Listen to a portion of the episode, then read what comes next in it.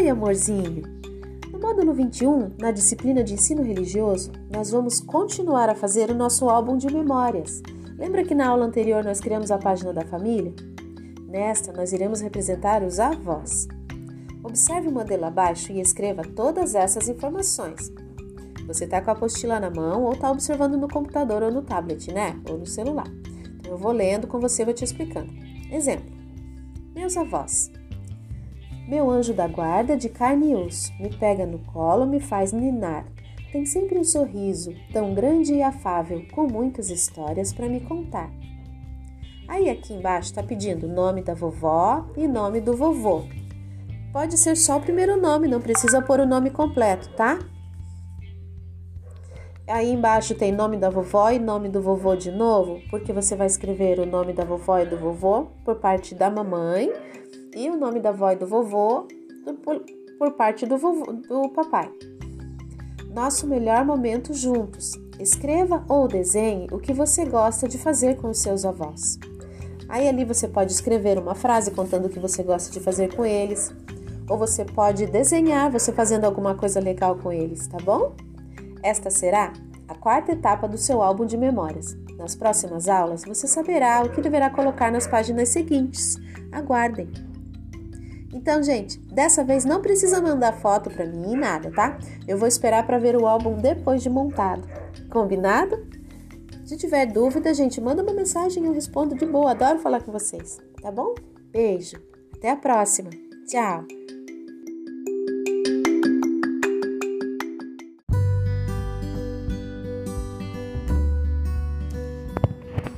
Oi. Dessa vez nós vamos para a disciplina de língua portuguesa é o módulo 21. Nessa aula, iremos aprender um pouco mais sobre o folclore com a lenda do Saci Pererê. Você já ouviu falar dele? O Saci Pererê é um menino negro e muito levado, que tem uma perna só, fuma cachimbo e usa um gorro vermelho, que tem poderes mágicos. O Saci adora fazer travessuras, como queimar a comida, espantar o gado, assustar viajantes solitários e dar nó nas crinas dos cavalos. Dizem que para pegar um saci é preciso fazer uma armadilha com uma peneira. Depois que ele cair na cilada, é preciso tirar rapidamente o seu gorro vermelho, colocar o saci em uma garrafa e fechar bem com uma rolha. Quando você observar um pequeno redemoinho surgindo de repente, cuidado, hein? Ali dentro pode ter um saci pererê. Essa é uma das lendas mais conhecidas do nosso folclore. Acredito que você já tenha ouvido antes, né? Até coloquei uma sugestão de vídeo com a lenda do Saci Pererê, da turma do folclore. Nós assistimos no ano passado. Quem não assistiu pode ver. Na aula 2, a proposta é a seguinte: leia os quadrinhos a seguir e responda as questões na linha, nas linhas, né? Ou em seu caderno. Aí tem no quadrinho. O título é a, o título é A Turma do Chachado. Aí tem o Saci falando. Oi, pessoal! Como vocês já sabem, eu sou Saci, uma das mais conhecidas figuras do folclore brasileiro. Sou conhecido de norte a sul do país. Sou personagem de livro, TV, quadrinhos, etc e tal. Ou seja, eu sou famoso. Aí duas crianças estavam passando e, oh! Aí o Saci pensou, hum, muito famoso. Aí as duas crianças, ô Marival, Tu conhece aquele Pokémon? Não, deve ser novo. Fim do quadrinho. Aí tem umas perguntinhas para você responder. De que personagem a tirinha está falando? De quem será que esses quadrinhos estão falando, hein? Quem é o personagem principal? Aí, número 2. Assinale com X as características do personagem. Letra A. Solta fogo pelas ventas e tem uma, tem uma perna só. Hum. Tem os pés virados para trás, usa gorro vermelho. Letra C. Tem uma perna só, usa gorro vermelho, faz redemoinho de vento. Você vai assinalar uma das três opções. Número 3. Releia o quadrinho número 3. Aí tá ali o quadrinho, é o Saci falando. Ou seja, eu sou famoso. Aí tem o significado da palavra famoso, que tem fama, renomado, célebre, cineasta. Número 2, fora do comum, invulgar, excepcional. De acordo com a informação da tirinha acima, as pessoas conheciam o Saci? O que, que você acha? Olhando aquele desenho, aqueles meninos que olharam o Saci de longe, será que eles sabiam que ele era o Saci? Conheciam ele? Você vai colocar se as crianças conheciam ou se não conheciam. Número 4. Na sua opinião, por que trataram o personagem do folclore de Pokémon? Por que será que as crianças perguntaram se o Saci era um Pokémon? Hã? Será que é porque elas conheciam ou porque elas não conheciam? Aula 3. A frase abaixo completam a cruzadinha. As frases abaixo completam a cruzadinha e trazem informações sobre o folclore. Leia e responda corretamente em seu caderno ou então na apostila. Mas preste atenção, pois o Saci passou por aqui, bagunçou o banco de palavras. Olha o que o Saci fez ali, ó. Coloquei uma porção de palavras que não tem a ver com as frases. Aí ali tem as frases, um quadro com as frases, a cruzadinha e o banco de palavras logo abaixo. Vamos ali, vou te ajudar. Número 1. Um, as pararã, juninas fazem parte do nosso folclore. As o que, juninas? Hein? É número 1, um, né? Então nós vamos lá. Aí nós vamos lá na número 1. Um, vamos contar quantas letras tem. Começando pelo F. 1, 2, 3, 4, 5, 6. Tem seis letras. Então eu vou buscar a palavra que tenha seis letras. Vou lá naquele da coluna que tem seis letras. Tem três palavras: lesmas, festas ou amigas. Essas três palavras têm seis letras. Lembra que o Saci falou que ia colocar coisas que não tinham nada a ver, hein? Então, na número 1, um, a gente já sabe que começa com F. As o que juninas fazem parte do nosso folclore, que tem seis letras e começa com F. Só pode ser festas, né? Aí a gente vai escrever festas ali no número 1. Um. Lembrando que o F já está ali. A gente só vai colocar as letras seguintes. Entenderam? Se tiverem alguma dúvida na realização de qualquer uma dessas atividades, podem me perguntar, tá bom? Manda uma mensagem na nossa sala virtual ou aqui pelo WhatsApp no grupo da nossa turma mesmo. Tá legal? Beijos, até a próxima. Tchau!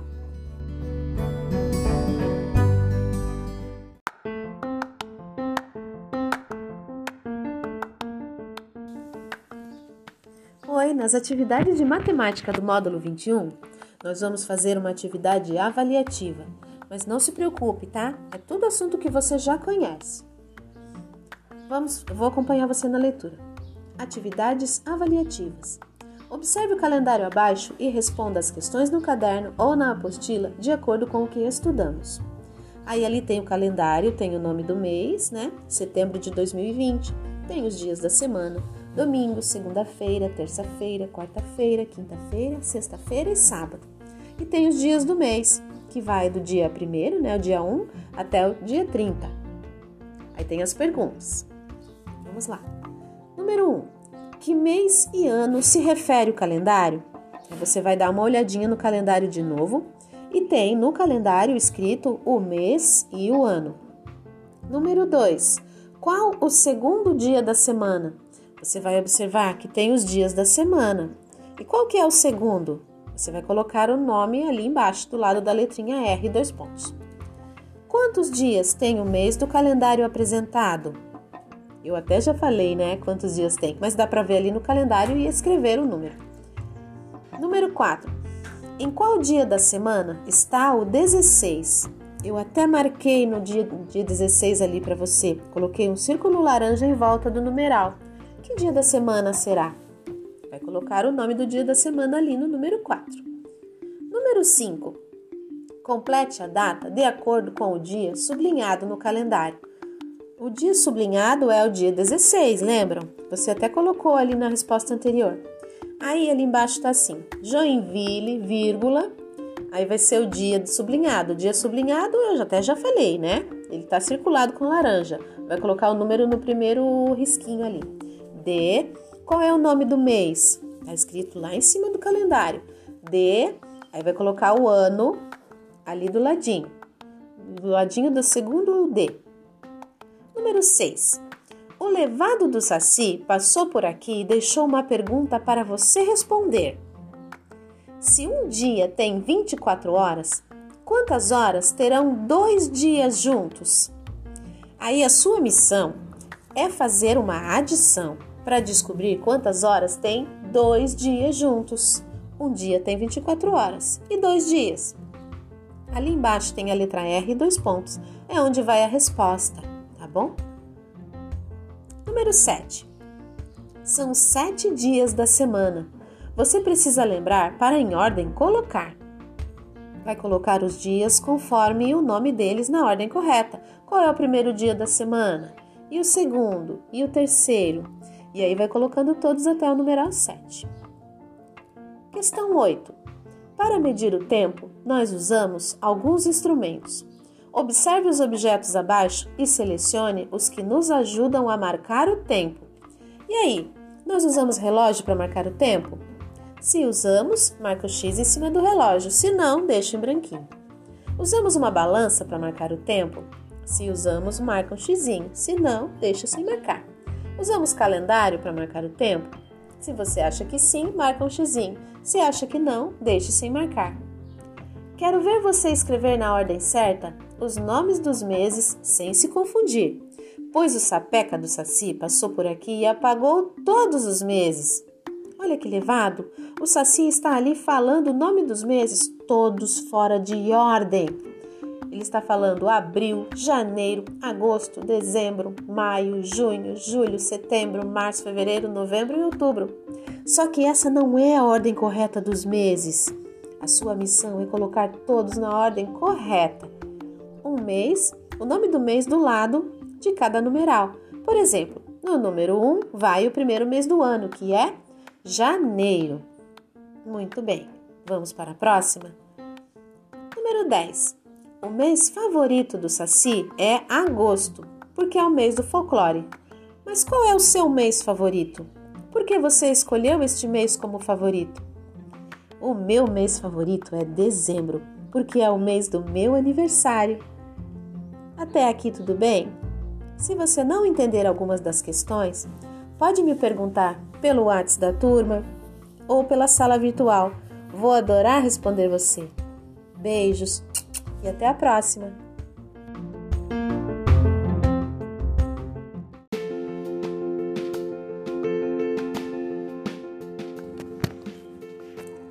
Na apostila de ciências, no módulo 21, nós vamos falar sobre habitat.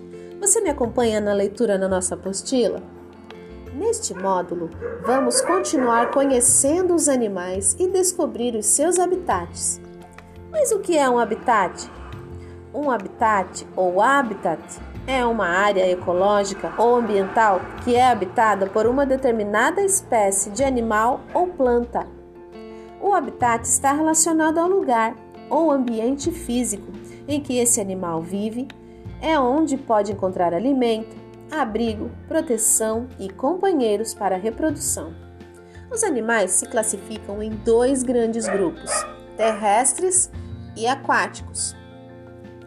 Animais terrestres são os animais que se desenvolvem e vivem na terra sem a dependência da água para sobreviver.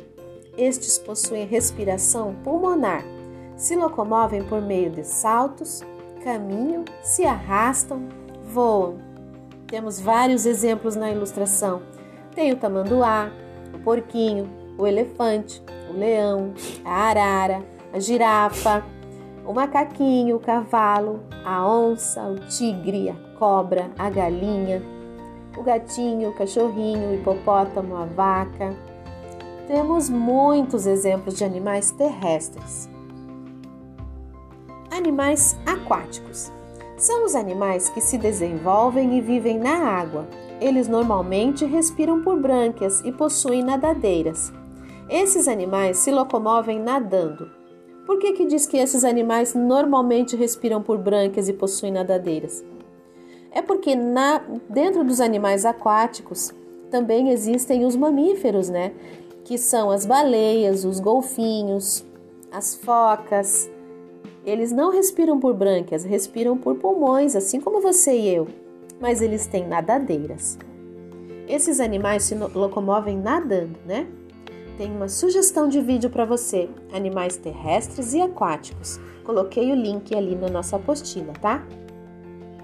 Depois de saber tudo isso, de assistir o vídeo, tem uma atividade proposta para você na aula 2. Escreva o habitat de acordo com, com cada animal. Ali tem um polvo. Você acha que o polvo vive onde? No ambiente terrestre ou no aquático? Hum? Será que a gente costuma ver um polvo ali na rua? Não, né? E o caracol? Caracol nós costumamos ver dentro d'água ou no quintal, hein? É terrestre ou aquático? O cavalo marinho, terrestre ou aquático? E o cavalo? Cavalo normal, né? Ele é terrestre ou aquático? Número 2. Observe os animais. Leia as palavras do quadro e escreva como eles se locomovem. Os animais ali apresentados, eles podem se locomover a nado, ou rasteja, ou voa, ou salta, ou caminha. E aí, o peixe nada, rasteja, voa, salta ou caminha? E a borboleta? E a pessoa? Hã? O menino? E o coelhinho? E o passarinho? E o cachorro? E o canguru, hein? E a cobra? Aquela ali é uma cascavel. O rabinho dela tem um chocalho. O rabinho não, né? Porque ela é toda compridinha, ela toda parece um rabinho. Mas a ponta do corpo dela tem um chocalho. Aquele desenho ali do lado da cascavel é um tubarão. E aí, o tubarão? Nada, rasteja, voa, salta ou caminha? E o grilo ou o gafanhoto ali, último desenho? Hum? A sua missão é colocar como eles se locomovem. Tranquilo, né? Se você tiver alguma dúvida, não deixe de me perguntar, tá? Não fique com a dúvida. Pode usar os nossos canais de comunicação, que são o WhatsApp da nossa sala, ou então o WhatsApp da escola, até mesmo a nossa sala virtual através do mural, tá bom? Não deixe de me perguntar. Beijos e até a próxima!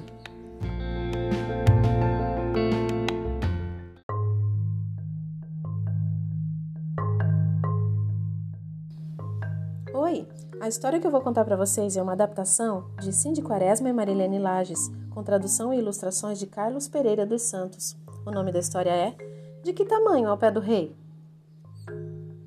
Era uma vez um reino em que havia, como de costume, um rei e uma rainha. Formavam um casal muito feliz, tinham tudo o que queriam, não havia nada no mundo que não tivessem. Um dia, o rei reparou que o aniversário da rainha estava próximo e começou a pensar que tinha um problema. Se eles tinham tudo o que havia no mundo, o que lhe havia de oferecer? O rei pensou, pensou, de repente teve uma ideia: vou oferecer-lhe uma cama. Naquele tempo, as camas ainda não tinham sido inventadas e, portanto, eles ainda não tinham nenhuma.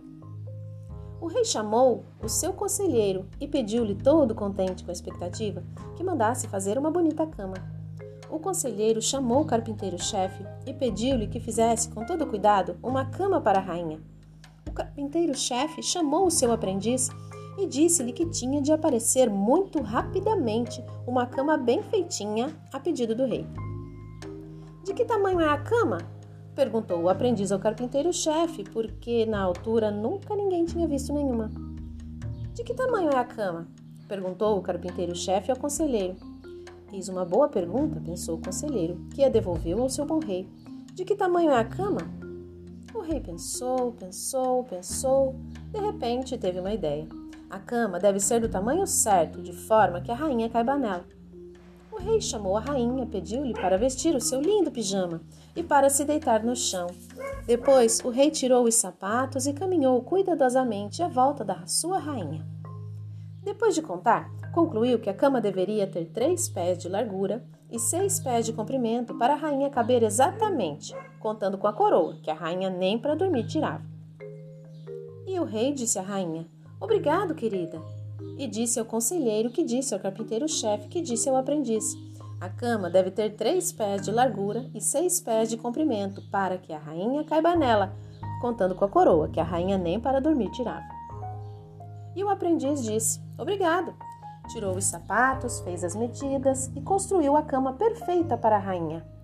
Quando o rei viu a cama, pensou que era linda. Mal podia esperar o dia de aniversário da rainha. Tanta era a impaciência que não conseguiu esperar. Chamou a rainha adorada e disse-lhe para vestir o pijama. Depois trouxe a cama e disse-lhe para experimentar. Mas a cama era pequena demais para a rainha. O rei ficou tão zangado que chamou o conselheiro, que chamou o carpinteiro-chefe, que chamou o aprendiz. E num ápice, o aprendiz foi para a prisão. Que infelicidade! Por que é que a cama ficou pequena demais para a rainha? pensou o aprendiz. E o aprendiz pensou, pensou, pensou. De repente teve uma ideia. Uma cama com três pés de rei de largura e seis pés de rei de comprimento tinha de ser maior do que uma cama com três pés de aprendiz de largura e seis pés de aprendiz de comprimento. E pensou: eu posso fazer uma cama perfeita para a rainha se souber como é o pé do rei. E disse ao carpinteiro-chefe, que disse ao conselheiro, que disse ao rei, que infelizmente estava muito ocupado para ir à prisão. Em vez disso, pediu ao melhor escultor do reino para fazer uma perfeita cópia do seu pé e mandou-o para a prisão. Com a ajuda da cópia em pedra do pé do rei, o aprendiz fez a cama perfeita para a rainha. Ainda por cima, a cama ficou pronta mesmo a tempo do seu aniversário. Nesse dia, o rei chamou-a e pediu-lhe para vestir o pijama e experimentar o seu lindo presente. A rainha deitou-se na cama e. A cama tinha o tamanho certo para ela contando com a coroa, que a rainha nem para dormir tirava. Foi sem dúvida o melhor presente que já tinha recebido. O rei ficou muito, muito contente. Ordenou que o aprendiz saísse da prisão e fez dele cavaleiro do reino. Houve uma festa maravilhosa. A partir desse dia, todos os que quiseram medir uma cama ou outra coisa qualquer usaram a cópia do pé do rei. E colorinho colorado, esse conto está acabado.